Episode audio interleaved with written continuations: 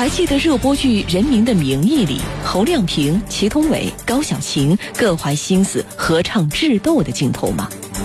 反腐者和贪腐者的较量是场智斗，警察和窃贼更是如此。南京市公安局鼓楼分局湖南路派出所刑警马俊觉得，李航算是他从警五年来遇上的第一个能称之为对手的嫌疑人。江苏新闻广播南京地区 FM 九三七，苏南地区 FM 九五三，铁坤马上讲述。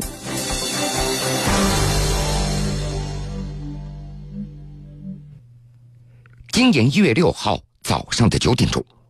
南京鼓楼区湖南路一条背街小巷的居民楼里，刚刚送完货回到出租屋的王老板，他突然发现自己家的房门居然是虚掩着的。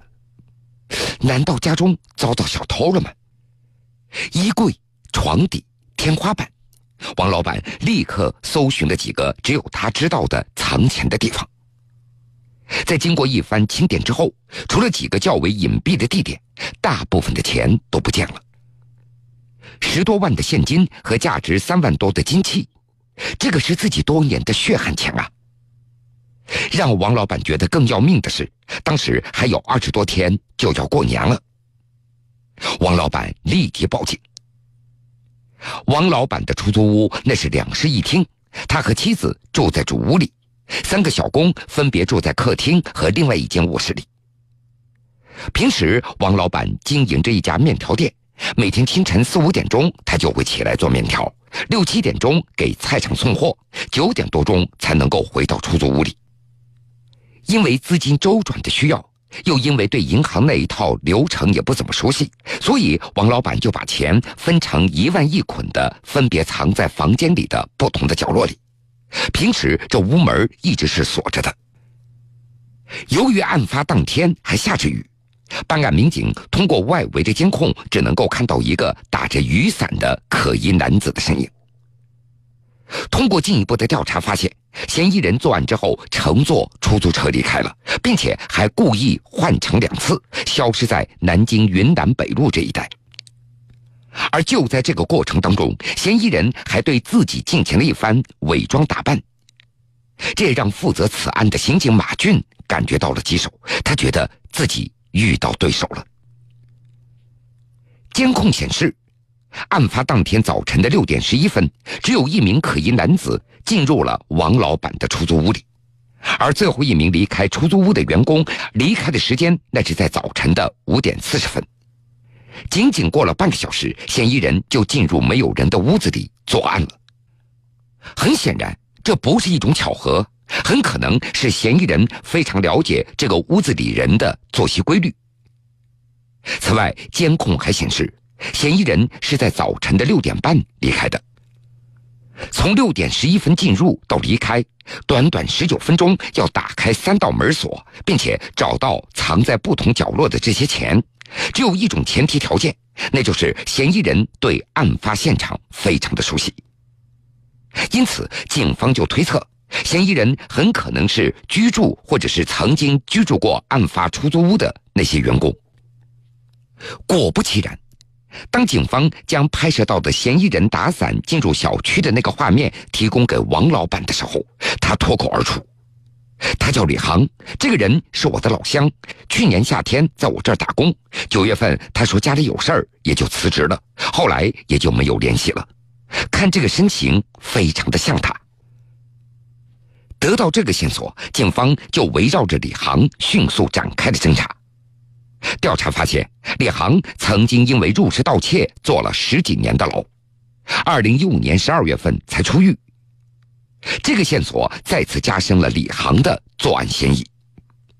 然而，另外一条线索却将矛头推向了对立面。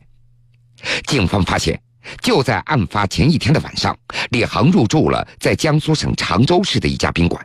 并且没有乘车记录显示他在案发之前来过南京，而李航的名下呢也没有驾照和车辆。另外，警方还发现，当天晚上和李航一起入住的还有一个同行人员叫刘凡。经过调查，警方得知，这个刘凡是当年和李航因为同一起案件一起坐牢十几年的狱友，也是几乎同期刑满释放的。而最关键的是，刘凡和李航在身形外貌上非常的相似，而刘凡的名下有着一辆私家车。在案发前三个小时，他从常州开车到了南京。警方再次调阅了当天晚上常州那家宾馆的监控，监控看不到停车场，只能够看到走廊。从画面上发现，李航和刘凡两个人来来回回的穿梭着，最后消失在画面里了。从高速路口入口处的画面来看，只有刘凡一个人在开车，副驾驶并没有什么人。但是，作为从警五年的马俊，他觉得这不符合常理。这两个人离开宾馆的时间是凌晨三点钟，两个人又一起下的楼，这没道理。一个人上车，一个人不上，而且如果不上车，为什么没有退房呢？马俊就将高速公路入口处所拍到的两幅画面反复的查看、放大、甄别，终于发现其中的一幅画面里，后排座位上好像有个模糊的身影。因为是晚上，画面也并不是特别的清楚，甚至都没法确定那到底是不是一个人影。但是凭直觉，马俊觉得那个人就是李航。嫌疑人是李航还是刘凡呢？在侦查人员当中也产生了一定的分歧。但可以肯定的是，实施盗窃行为的只有一个人。那么究竟是谁呢？恐怕要把两个人抓过来问一问了。马俊他还记得，李航是三月十号先到案的，抓捕的过程也比较顺利，他也非常的配合。第一次审讯的时候，马俊就问他：“李航，你知道为什么会抓你吗？”李航满脸的不在乎，他回了一句：“我也正想问你们呢，你们抓我来干嘛呢？”而抓捕刘凡呢，倒是费了一番周折。那天是三月十四号。当时马俊和同事三辆车堵他一辆车，刘凡反应非常快，他突围出去了，一路狂追，连闯了十几个红绿灯，有几处大拐弯，车子都差点漂移了。最后警车从侧面顶到了刘凡的车门，这才逼停他的车。现在回头想想，马俊觉得这整个追捕的过程一点不比美国大片《速度与激情》逊色。相比李航。这刘凡的剧烈反抗更加深了他的作案的嫌疑，但是随后的审讯，刘凡却一点点的摆脱了他的嫌疑。刘凡说，他和李航是狱友关系，而这一点李航他始终不承认。最初他说不认识刘凡，后来又说认识，但是最近没怎么见过面。相比之下，马俊觉得刘凡的供词显得非常符合逻辑性。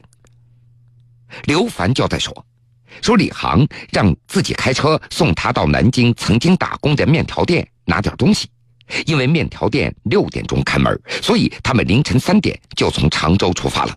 一上车，李航就说自己困了，要在后排补补觉，这就解释了为什么监控没有能够抓拍到李航的原因。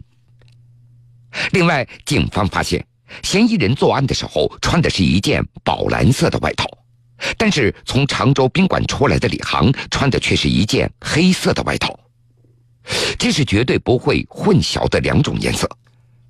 而这一点呢，刘凡给出了合理的解释。他回忆说，当时李航说自己的衣服被雨水打湿了，就让刘凡接他的时候带一件外套给他。李航是到南京下车之前才把那件宝蓝色的外套给穿上的。在刘凡陆陆续续的供述当中，李航独自作案的嫌疑那是越来越清晰。伪装作案、不在场证明、躲避监控、故布疑阵，一起盗窃案件，嫌疑人却策划了四个多月，用上了几乎所有可能的反侦查手段，但是在一份笔录面前，让嫌犯心理崩溃。铁坤继续讲述。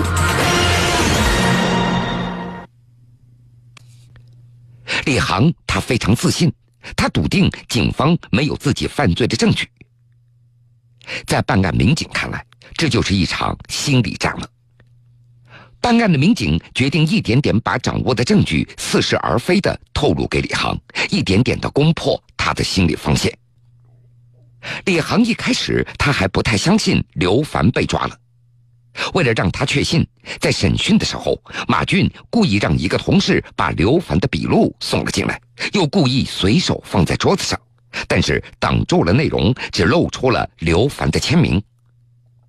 李航立刻就紧张了，他偷偷瞄着笔录。趁着李航方寸大乱的时候，警方再度抛下了重磅炸弹。李航。你知不知道，你换乘出租车的时候掉了一样重要的东西呢？这连续的两记重拳也让李航乱了阵脚，他在拼命的回忆自己究竟有没有掉东西，他也记不清了。李航，你不要以为判刑那只是法官的事情，提供量刑依据的可是我们警方。我承认是我做的，在第七次提审李航的时候。在刑事拘留到期的最后一天，李航终于认罪了。在认罪的那一刻，马俊突然想到第一次提审李航的时候，他那副满不在乎、嚣张的样子，简直是判若两人。审讯当中，李航一直在问一个问题：“你们究竟是怎么样抓到我的？”他觉得自己的策划和运作过程是天衣无缝，甚至他可能把这起犯罪当作是一场与警方的博弈。而不仅仅是单纯的图财，这一点从他的微信网名上可见一斑。李航他的微信名字叫“困龙冲天”，因此把这只所谓的困龙送上司法审判席，也让马俊有一种使命感。用马俊的话说，如果他得不到法律应有的惩罚，那么他就会更加有恃无恐了。破案就是一场与嫌疑人的较量。把他送上审判席，是正义终将战胜邪恶的使命。可能大家会觉得我这句话说的不接地气。没遇上李航这起案件之前，我也说不出这句话。